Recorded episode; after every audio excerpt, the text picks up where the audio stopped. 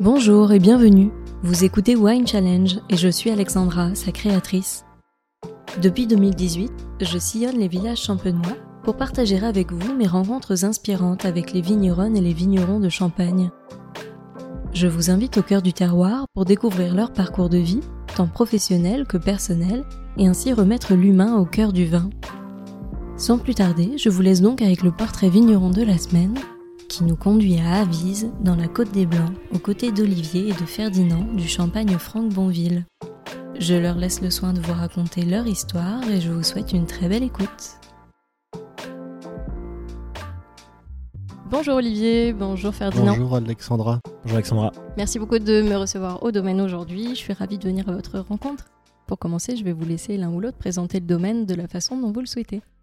Ben, je vais présenter le domaine familial, si vous me le permettez. C'est une exploitation qui a été transmise depuis quatre générations. Aujourd'hui, j'arrive après mes parents, mes grands-parents et mes arrière-grands-parents qui étaient vendeurs au kilo euh, au début du siècle dernier. Puis l'activité de récoltant manipulant s'est fait sentir euh, juste avant la guerre quand le cours du raisin ne valait pas grand-chose. Mais mes arrière-grands-parents ont décidé de mettre en bouteille et pour ça il fallait des bâtiments, il fallait un pressoir et des caves ce qu'ils ont fait en 1938 en achetant ici l'exploitation à Avise. Et puis on a commencé à ce moment-là à pressurer le raisin pour pouvoir le garder, le stocker, parce que les cours n'étaient pas formidables à cette période-là. C'était un peu commun à, tous les vignerons. Et puis on a commencé à mettre en bouteille et puis petit à petit trouver notre clientèle. Et c'est plutôt mon grand-père qui, après la guerre, a développé une clientèle autour de ses connaissances, de ses amis. Et comme ça est née notre activité de récoltant manipulant. Donc si on va un peu plus dans le côté euh, transmission déjà de votre côté, le métier de vigneron s'est imposé à vous naturellement ou est-ce que finalement c'est venu un petit peu sur le tard? C'est venu relativement naturellement parce que j'ai toujours vu à la maison euh, mes parents discuter vignes et puis mes grands-parents euh, avec lesquels j'ai beaucoup travaillé aux vignes. Donc c'est venu assez naturellement et puis c'était aussi un challenge de reprendre une exploitation familiale parce qu'à l'époque, quand je suis arrivé au domaine en 96, tout était déjà bien installé. Le vignoble, il y avait une quinzaine d'hectares dans la côte des Blancs. Donc un bel outil pour continuer à faire prospérer l'exploitation. Et puis mes parents avaient modernisé l'outil de production, donc il n'y avait plus qu'à trouver la valeur et les clients en face. Et quel a été le ressenti de vos parents à l'époque quand vous êtes revenu sur le domaine? Qu'est-ce qu'ils en ont pensé? Est-ce qu'ils étaient plutôt surpris ou pas? Surpris, non. Soulagé, je pense. Soulagé, je pense, parce que j'ai fait une petite expérience au comité Champagne après mes études d'œnologie. Et euh, je voyais papa qui commençait à trépigner un peu. Et il voulait pas que j'aille euh, dans d'autres maisons et il souhaitait euh, que je revienne assez rapidement reprendre l'entreprise.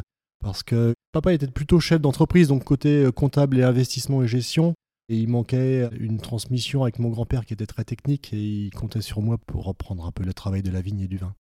Donc ça a été simple de trouver une place finalement Oui, tout à fait, tout à fait. On ne s'est pas trop marché sur les pieds au niveau des compétences. Ça a été relativement simple à ce niveau-là. Ouais. J'ai pas souffert de problèmes intergénérationnels. Et quand on parle donc de spontanéité pour devenir euh, vigneron, toi Ferdinand, de ton côté, c'était pas forcément le chemin prévu initialement. Est-ce que tu peux nous, parler un peu de ton arrivée sur le domaine? Non, en effet, ouais, c'était pas du tout la direction que je prenais, ni dans mes études supérieures, ni dans ma première partie de carrière professionnelle. Moi, j'ai fait des études d'ingénierie aérospatiale à Toulouse. C'était ce qui m'intéressait. Et quand je suis sorti de l'école en 2014, j'ai travaillé dans une filiale d'Airbus dans l'aéronautique de défense, dans les missiles. Et donc c'était un métier qui me plaisait euh, en région parisienne, où j'y ai travaillé en tout avec les stages pendant six ans. Et en fait, c'est plus, euh, on avait initié avec mon épouse le mouvement de revenir dans la région, plus par euh, attrait pour la région dans laquelle on a grandi. On était tous les deux originaires de Reims. Et donc on avait en 2019, on avait envie de revenir travailler tous les deux dans la région. Donc moi à l'époque, j'étais plutôt parti pour trouver un job soit à Paris avec un peu de télétravail, soit à Roissy, il y a un grand centre d'Air France Industrie, soit dans les maisons de champagne, j'imaginais aussi postuler sur des postes en logistique, en supply chain, où je me disais qu'avec euh, mes compétences d'ingénieur, ou en tout cas mon CV, je pourrais peut-être essayer d'avoir un entretien. Et c'est plus en discutant dans un contexte familial avec Olivier. Ben, on se voyait souvent avec Olivier, mais sur des week-ends dans notre famille, euh, pas du tout ni pour parler travail, ni spécialement pour parler vin, même si on avait l'occasion d'en parler un peu, parce que j'avais un petit intérêt pour le vin. Et il se trouve que qu'à ce moment-là, Olivier avait envie de renforcer l'équipe pour se dégager du temps et pouvoir se consacrer davantage à la vigne et puis à la vinification. Et que voilà, à force de se côtoyer, un jour, il m'en a parlé et donc on a pris le temps de réfléchir ce que ça impliquait. On s'est revus pour en rediscuter et puis moi c'était un challenge qui m'attirait. Le milieu agricole, il m'est pas tout à fait inconnu. Une famille d'agriculteurs, d'éleveurs, Mon père travaillait beaucoup dans la coopération agricole, c'était un milieu qui me parlait quand même. Et surtout, les challenges qu'on voyait avec Olivier pour l'exploitation m'ont beaucoup intéressé. Donc c'est comme ça qu'on s'est tapé dans la main en fin 2019 et que j'ai rejoint Olivier pendant le Covid en 2020. Donc euh, mon premier jour de travail, c'était le 1er avril 2020, en plein confinement. Et quand on arrive justement dans une période comme celle-ci, comment on se sent? Est-ce qu'on a des doutes, des peurs? Des doutes, euh, toujours un peu. Après, c'est plutôt de l'appréhension ou du stress qui est assez moteur parce qu'on a envie d'apprendre, on a envie de s'intéresser pour être efficace le plus vite possible. C'est vrai que j'avais un parcours, moi, qui était jusque-là très tracé. J'étais fort en maths, j'ai fait une prépa, j'ai fait une école d'ingé, j'ai été embauché par l'entreprise qui embauche euh, tous les gens qui font de l'aéronautique. Enfin, c'était assez classique, donc c'était un peu le premier virage euh, que je faisais, qui était la première prise de risque. Donc il y avait ça aussi où j'avais envie de m'investir pour que ce choix se réalise de la meilleure des façons. Ce qui était intéressant, c'est que pour arriver dans un milieu totalement nouveau comme la viticulture, le fait que j'ai débuté pendant le confinement, il y avait une activité commerciale qui était très très diminuée, ce qui fait qu'on a passé trois mois aux vignes et je pense que finalement, euh, c'était peut-être la meilleure façon de rentrer dans le sujet, puisque ça m'a permis et de rencontrer nos équipes, et puis de faire des choses que j'aurais sûrement pas eu le temps de faire aujourd'hui, parce que euh, bah, on aurait été happé par d'autres euh, tâches qui me sont dévolues aujourd'hui. Donc voilà, la mise dans le bain intensive directement au vie en 2020, je pense que c'était un bon départ. Et tu te souviens de ta première journée? Ma première journée, ouais, je me souviens, c'était un matin d'avril je crois que tu es allé lier où il te restait un bout de, liage à faire. Et puis euh, assez vite, Olivier m'a fait faire le tour des parcelles. Donc on a aussi passé tous les matins, en fait, euh, pendant le premier mois, on passait deux heures à faire le tour des parcelles. Bah, parce que Olivier euh, voulait le faire pour faire un peu un tour du parcellaire. Et puis aussi pour moi, pour m'apprendre où étaient localisées nos parcelles. Parce que c'est vrai que le parcellaire champenois est très morcelé. Donc nous, on a 15 hectares sur 80 parcelles. Donc pour commencer à me repérer, c'était ça notre routine du matin. Et de votre côté, Olivier, qu'est-ce qui vous a donné envie de tendre la main à Ferdinand pour lui donner euh, l'opportunité de vous rejoindre? Bah, Ferdinand, j'y reviendrai après, mais ce qui m'a vraiment séduit comme challenge, c'était que hum, j'avais quand même envie d'être supplé, moi, dans tout le travail euh, marketing, commercialisation, communication, euh, les, tâches que peut exécuter Ferdinand aujourd'hui. Puis bah, le fait de partager des choses, alors en plus que ça soit en famille, c'était pour moi l'idéal parce que même s'il y a eu ces transmissions de génération en génération, ça m'a un petit peu manqué de ne pas pouvoir travailler euh, beaucoup avec mes parents. J'ai beaucoup travaillé avec mes grands-parents, mais là, avec Ferdinand, on partage la vie de l'entreprise hein, et c'est un plus parce que c'est aussi notre vision. On croit qu'on a un petit peu la science à fuse parce qu'on y est depuis notre naissance, mais euh, les regards nouveaux sont ô combien bénéfiques. Et c'est ça qui m'a plu le plus en fait. Est-ce qu'avant, il était déjà question pour vous de recruter ou est-ce que ce besoin est né de par aussi votre bonne entente à tous les deux dans le cadre familial? J'y pensais mais sans y croire en fait. J'y pensais parce que je me disais euh, que l'entreprise devenait un petit peu importante euh, à diriger. Évidemment, j'ai une super équipe derrière moi, mais plus on vieillit, plus on se rend compte que les décisions sont pesantes. Et je pensais à être épaulé, mais sans y croire, parce que je me disais quelle est la personne qui va vouloir revenir dans un giron familial, dans un giron vigneron avec ses principes? C'est pas forcément évident. Et puis euh, quand on en a parlé avec Ferdinand, et puis que je, on se connaissait bien sûr au travers des déjeuners, des repas de famille, euh, je savais très bien que c'était une personne qui pouvait accomplir ce challenge facilement. Est-ce que chacun aujourd'hui a trouvé une synergie avec l'équipe et puis aussi entre vous? Oui, on s'est organisé assez vite avec Olivier de la façon suivante. Donc euh, Olivier dirige les équipes de vignes et puis travaille avec elles aux vignes. Et Olivier fait les vins aujourd'hui euh, quasi seul. Toute la partie euh, production technique est gérée directement par Olivier. Dans les six premiers mois, assez rapidement, bah, Olivier m'a mis le pied à l'étrier sur les aspects commerciaux. On a fait des courriers, on a appelé les gens pour leur dire que j'étais le nouveau contact commercial. Et après, ce qui m'a facilité la tâche, c'est que assez rapidement, Olivier leur disait Je sais pas, voyez avec Ferdinand ce qui m'a permis assez rapidement de devenir le point de contact de tous nos importateurs, nos cavistes, ou, tous les contacts commerciaux qu'on pouvait avoir.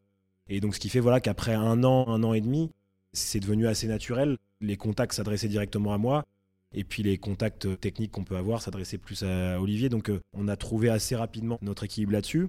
Voilà, et souvent ce que je dis pour expliquer un peu notre quotidien, c'est que moi je suis 80% du temps sur des problématiques euh, commerciales, marketing, de gestion d'entreprise en train de présenter les vins en France ou à l'étranger. Euh, et puis 20% du temps, bah, c'est une petite entreprise, donc euh, bah, ce matin je comptais les stocks. Euh, pendant les vendanges, on conduit tous un camion ou un tracteur. Et puis on a toujours un bout de vigne à palisser tous les deux. Donc voilà, moi 80% du temps je dédie à, la gestion d'entreprise et 20% du temps je dirais à des aspects plus production. Et Olivier, 80% du temps sur les aspects production. Et 20% du temps, on discute ensemble des grandes décisions pour l'entreprise, des investissements. Voilà, il, il a toujours un rôle dans l'administration de l'entreprise, mais qui est moins dans le quotidien, qui est plus dans la vision à moyen terme et à long terme. Vous avez l'air tous les deux, en tout cas, de vous rejoindre sur un côté plutôt très entrepreneur, en fait. Est-ce que là, vous avez aussi des projets communs sur lesquels vous vous retrouvez? Oui, on a des projets. Alors c'est vrai que euh, après avoir euh, plutôt été seul pendant pas mal d'années, l'arrivée de Ferdinand, ça bouscule un peu aussi, même euh, dans les projets dans la tête. On a envie de tout faire, mais il faut se canaliser aussi parce que si on avait mis tous les projets auxquels on a discuté ensemble, c'était pas possible. On a essayé de mettre un maximum de choses sur la table et puis là on concrétise petit à petit les décisions qu'on pense nous les plus importantes et les plus opportunes pour nos petites entreprises. Je peux donner un, ou deux exemples.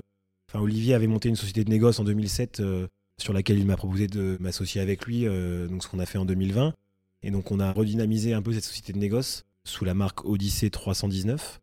C'est une marque un peu plus conceptuelle à côté de notre marque euh, récoltant manipulant Franck Monville. En fait, on a des approvisionnements sur la côte des Blancs, donc en chardonnay. On a trois cuvées dans cette gamme qui sont très marquées Côte des Blancs, donc avec un assemblage et puis euh, deux cuvées euh, où on sépare des parcelles du nord et des parcelles du sud d'Avise.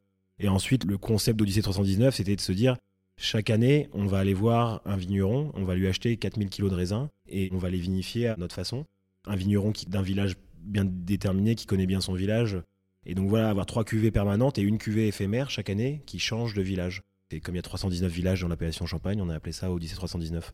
C'est un des projets euh, sur lequel on s'est beaucoup investi ces dernières années. Euh, en 2020, on tirait 20 000 bouteilles. Aujourd'hui, on en tire 90 000. Donc, euh, ça nous a pris beaucoup de temps, de réflexion pour savoir voilà, comment on orientait la marque, quel style de vin on avait envie de faire.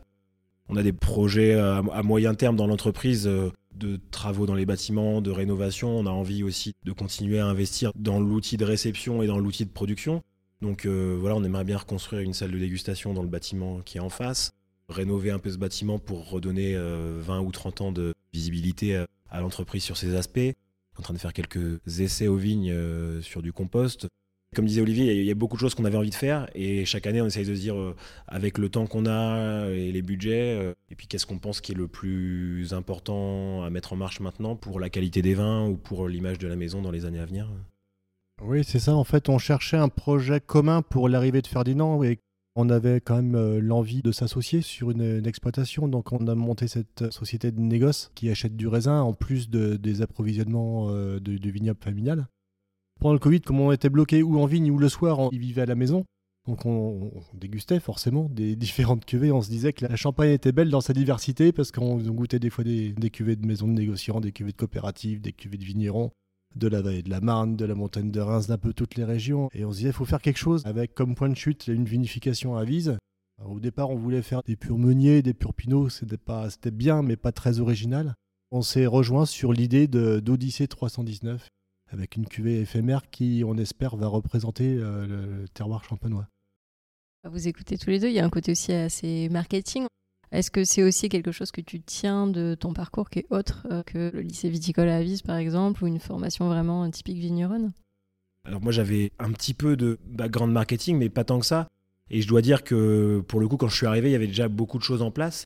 Et je pense que c'était des aspects sur lesquels Olivier était déjà, je ne sais pas s'il était en avance sur nos collègues vignerons, mais en tout cas, il y avait déjà beaucoup de choses qui étaient en place. On avait déjà bien commencer à structurer la gamme et à comprendre qu'il fallait communiquer et qu'il fallait parler de nos vins pour euh, aussi réussir à mettre euh, l'image et la notoriété de Franck Monville en face de la qualité des vins. Je suis arrivé, il y avait déjà une identité de marque qui était sur les rails. On était en train de retravailler sur l'identité de marque, qu'est-ce qu'on avait envie de transmettre. Et donc euh, c'est naturellement quand on a créé et réfléchi au projet Odyssée 319 qu'on avait un peu déjà cette vision marketing parce que on voulait pas créer un Franck Monville bis, c'est pour ça qu'on s'est dit qu'il faut prendre un parti pris différent au niveau marketing pour justement laisser Franck Bonville et Odyssée dans des univers de marque et des terrains de jeu différents. C'est des aspects qui sont importants pour nous et moi j'assume totalement de dire qu'on passe du temps à travailler dessus parce que c'est important que les gens comprennent bien nos marques pour après pouvoir déguster nos vins avec euh, des idées claires sur les contours de nos domaines. Tu es issu de la Champagne, mais en l'ayant quitté pour quelques années, quelle image tu avais de la Champagne et du Champagne à cette époque Est-ce qu'elle a évolué euh, aujourd'hui maintenant que tu es vigneron aussi? J'ai grandi à Reims, alors j'avais une image de la Champagne qui était quand même assez rémoise, mais j'avais pas non plus une connaissance très très approfondie de la Champagne, enfin beaucoup moins qu'aujourd'hui. J'étais parti plus dans un élan de jeune de 18 ans où on est attiré par les emplois, on est attiré par Paris parce que ça fait un peu pas rêver, mais c'est un peu une, nouvelle vie, un peu l'aventure. On quitte Reims, on fait une école, on travaille à Paris. C'était un peu ça le, mouvement. Mais bon, j'ai toujours gardé un lien assez fort euh, avec la Champagne, mais j'ai vraiment découvert la Champagne viticole depuis que je suis ici au, cœur du vignoble à Avise. C'est vrai que j'en avais une connaissance qui était assez sommaire euh, auparavant. Et l'un et l'autre, est-ce que vous pensez que vous êtes suffisamment audacieux dans ce que vous entreprenez au quotidien? J'aime bien, tu as une expression que tu me dis toujours, on est euh, volontairement, euh, raisonnablement ambitieux, voilà. Je trouve que c'est pas mal parce qu'il y a un petit peu les, deux consonances des, adjectifs qui me plaisent bien. Audacieux, moi j'ai plutôt un côté assez terrien et, euh, laborieux.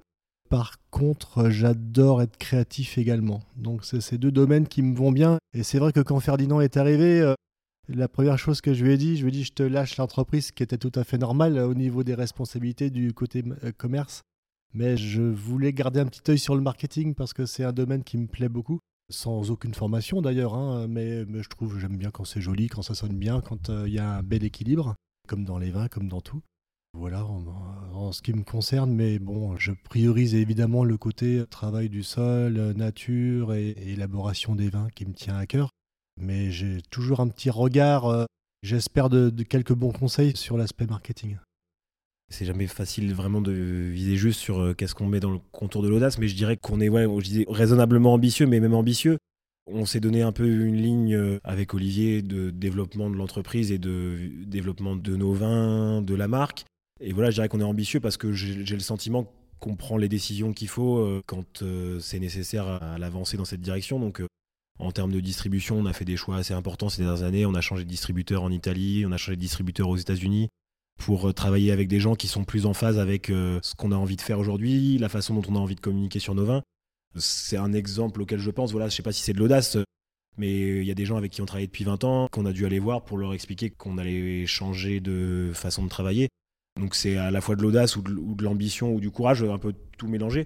J'en parle avec des exemples plus de distribution, mais c'est un peu la façon dont on travaille. En fait, on essaie de se dire euh, qu'est-ce qui est bien pour la qualité des vins ou qu'est-ce qui est bien pour la compréhension du marché, pour la compréhension que le marché a de Franck Monville.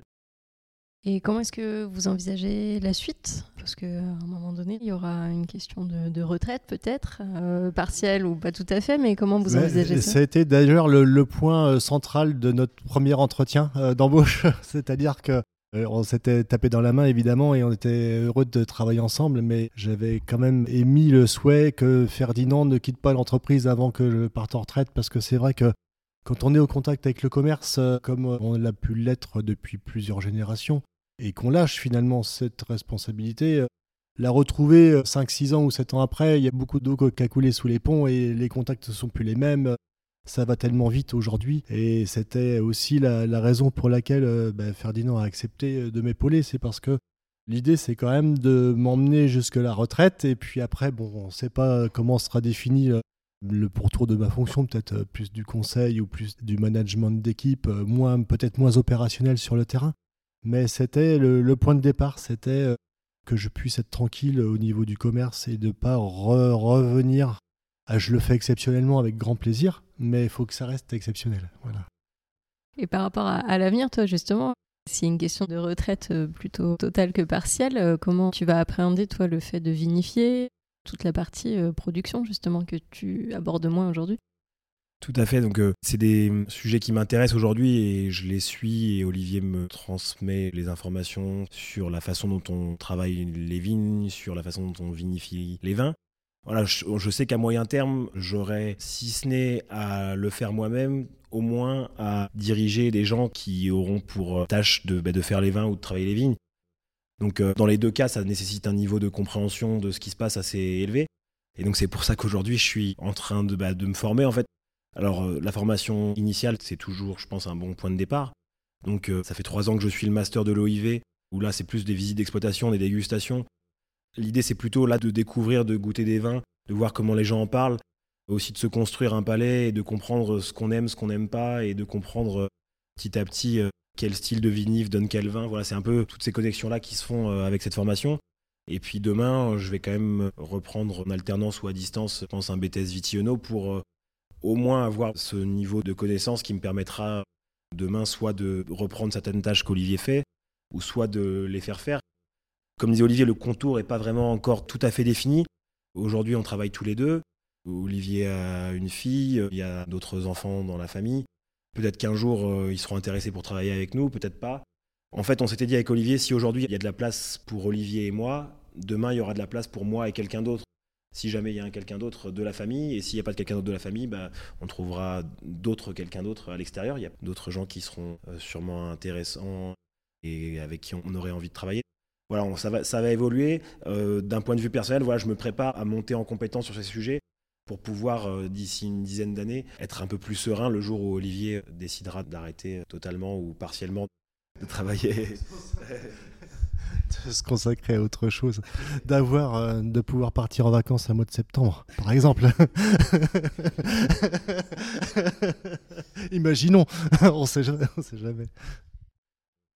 Quelle a été la relation que tu as pu développer aussi avec les autres membres de la famille autour de ce projet-là? Comment tu as géré tout ça?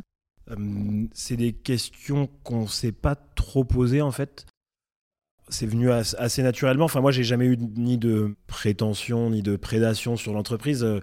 Enfin, moi, je viens aujourd'hui et j'apporte euh, l'énergie que j'ai, sans trop même de calcul en fait sur euh, l'avenir de l'entreprise. Ça s'est fait naturellement. Personne s'est senti exclu, personne s'est senti vexé euh, de l'arrivée de Ferdinand.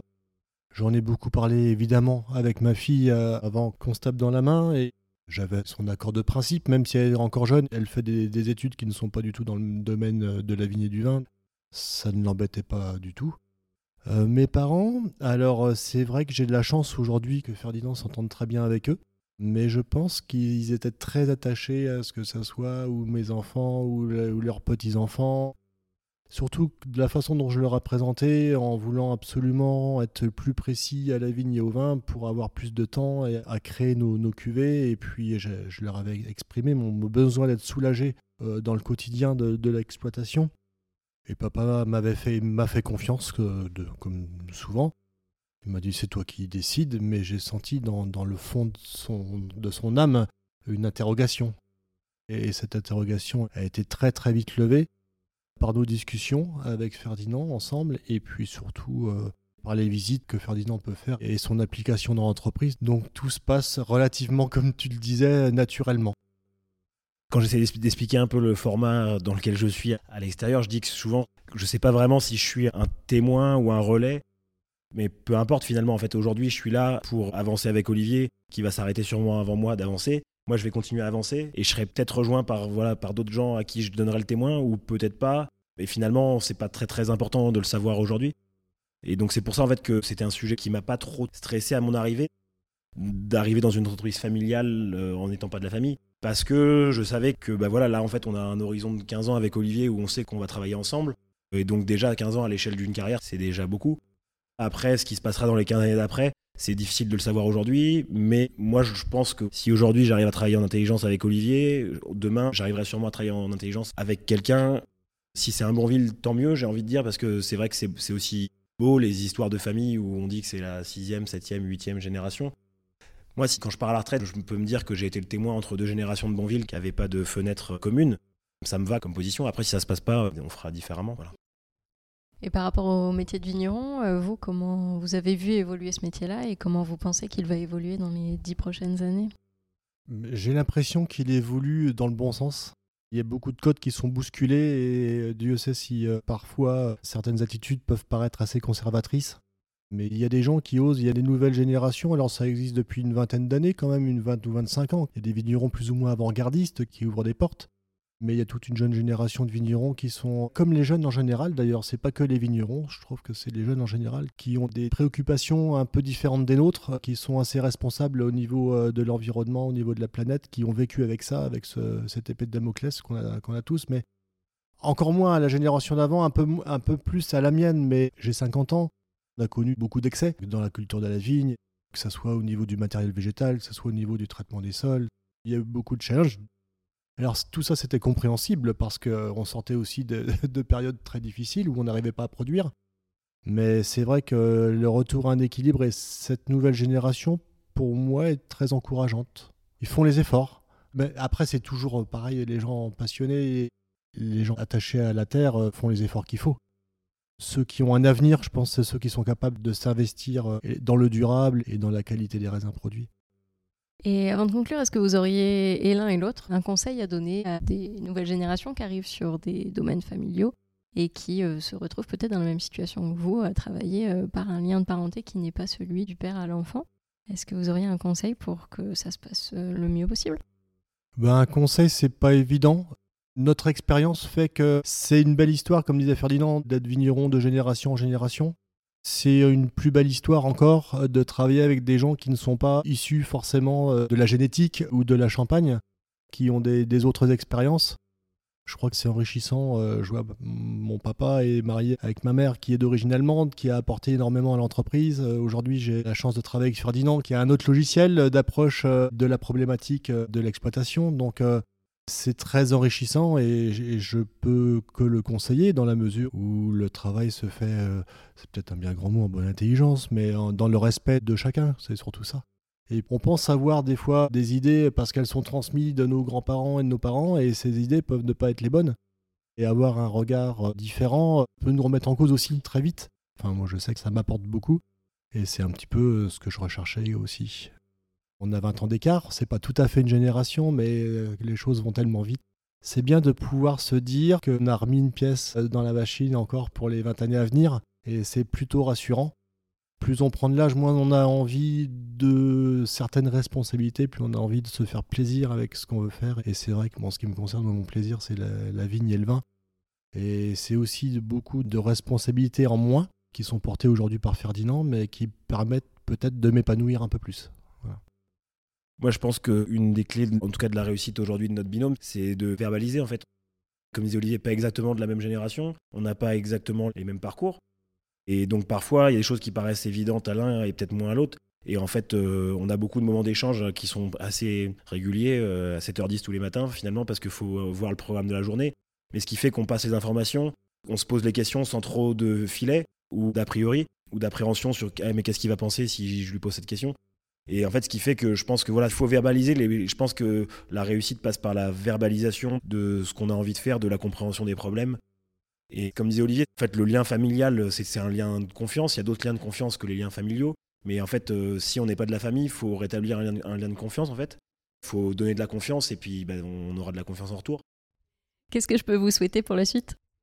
Avoir nos challenges et nos directions euh, prises euh, avoir des, effets positifs, c'est toujours motivant quand des, projets aboutissent. Et non, du plaisir, je pense, dans nos discussions et dans nos dégustations. Voilà. Eh ben, je vous souhaite le meilleur dans cette transmission, plein de, bons moments de, de, partage à venir pour vous, et puis un joli chemin à tous. Merci Alexandra. À bientôt. Merci Alexandra. Merci beaucoup. Merci à toutes et à tous d'avoir écouté cet épisode. J'espère vraiment qu'il vous a plu et qu'il vous a donné envie d'en savoir plus sur l'invité du jour. Vous pouvez retrouver dès maintenant toutes les informations et les références de cet épisode sur le site wine-challenge.com, mais également sur le compte Instagram du podcast at winechallengepodcast. Je vous donne rendez-vous dans 15 jours pour découvrir une nouvelle conversation. D'ici là, je compte sur vous pour partager vos épisodes préférés auprès de tous les amoureux du vin. Merci à toutes et à tous et à très vite.